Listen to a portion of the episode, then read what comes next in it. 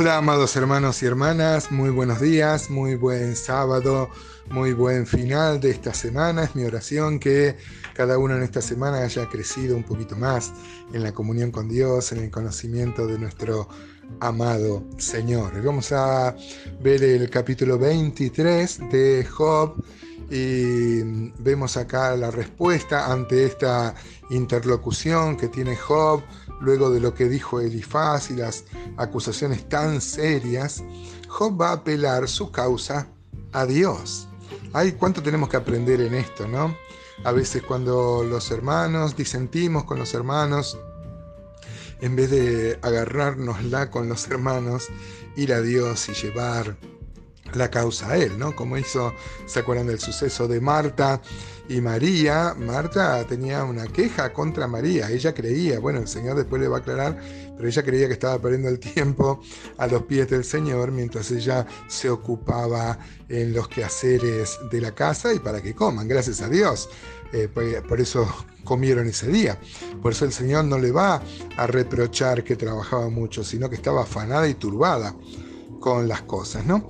Eh, pero ahí Marta hace una cosa tan buena porque tiene una queja contra María y en vez de ir venir y agarrarla de los pelos a María, eh, le plantea al Señor. Acá mm, Job va a poner a Dios por testigo de sus palabras, va a invocar a Dios, pero no va a saber en dónde está Dios.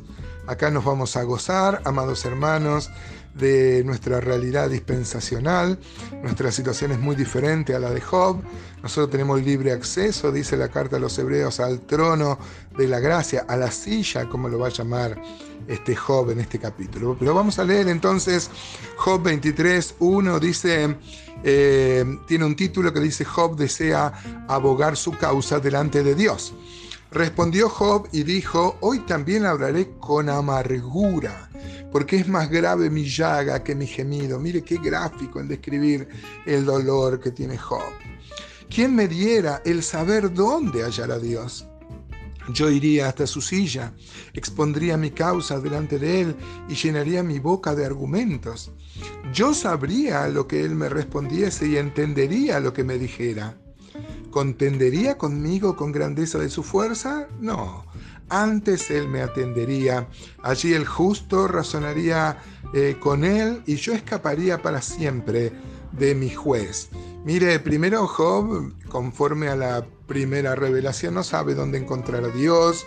Eh, a pesar que él tenía comunión con Dios, era un hombre eh, devoto, Em, pero sin embargo acá dice, ¿dónde? ¿Dónde voy a encontrar eh, a Dios? Y la otra conciencia que tiene Job es que en la presencia de Dios, él se sabe que no ha cometido ninguno de los pecados de los cuales lo acusan tan injustamente sus amigos, ¿no? Job sabe que el Señor está presente en todas partes, pero su mente está tan confundida que no puede contemplar fijamente la presencia misericordiosa de Dios para hallar consuelo al exponer su caso ante Él. Ahora, eh, esto es muy serio y podemos tomar nosotros eh, instrucciones cuando citamos a Dios para que intervenga en una causa, hermanos, tenemos que tomar plena conciencia que Dios conoce el interior de nuestro corazón y verdaderamente a ver si somos inocentes, ¿no? Como tenía la certeza eh, Job. Aún así van a gloriarse de eso, tampoco va a ser bueno en la situación este, de Job. Dice versículo 8, y aquí yo iré al oriente y no lo hallaré, y al occidente y no lo percibiré. Si muestra su poder al norte, yo no lo veré, al sur se esconderá y no lo veré, mas él conoce mi camino, me probará y saldré como oro mis pies han seguido sus pisadas, guardé su camino y no me aparté.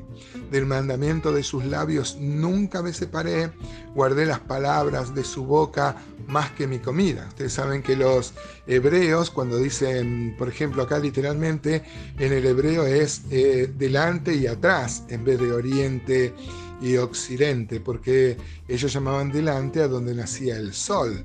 La palabra castellana oriente viene de la palabra griega oreo, nacer, ¿no? Como okidis es morir. De ahí en castellano, por ejemplo, llamamos oxiso a un muerto, ¿no? De ahí viene occidente, que es donde se pone el sol. Así que dice, yo tengo delante al oriente, a mi espalda tengo el occidente, a mi izquierda tengo el norte y a mi derecha el sur. Y dice, ¿y dónde voy a hallar a Dios? Aunque por más que no lo halle, Él conoce mi, corazón sabe que yo no me he apartado de su ley. Dice, miren qué lindo el 11, dice, mis pies han seguido sus pisadas, guardé su camino y no me aparté. Esto es muy importante entender que siempre que la Biblia habla o da mandamientos, tiene que ver con la vida, con el caminar.